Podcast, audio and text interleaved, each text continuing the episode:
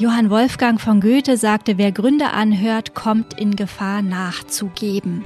Also zum Beispiel für mich gibt es dieses Wort Fehler eigentlich gar nicht mehr. Es mag jetzt vielleicht auch naiv sein oder mag vielleicht nicht in jeder Lebenssituation funktionieren.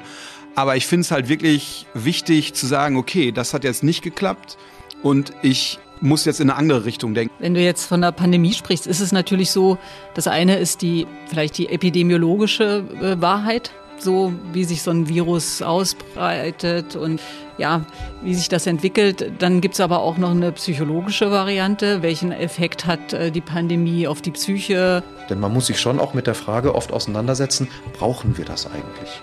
Da muss ich sagen, ja, wir brauchen hochwertige Instrumente. Wir brauchen hochwertige Flügel, sonst sind wir auch nicht attraktiv.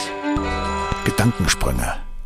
Ganz Ohr für Forschung, Kultur und Gesellschaft.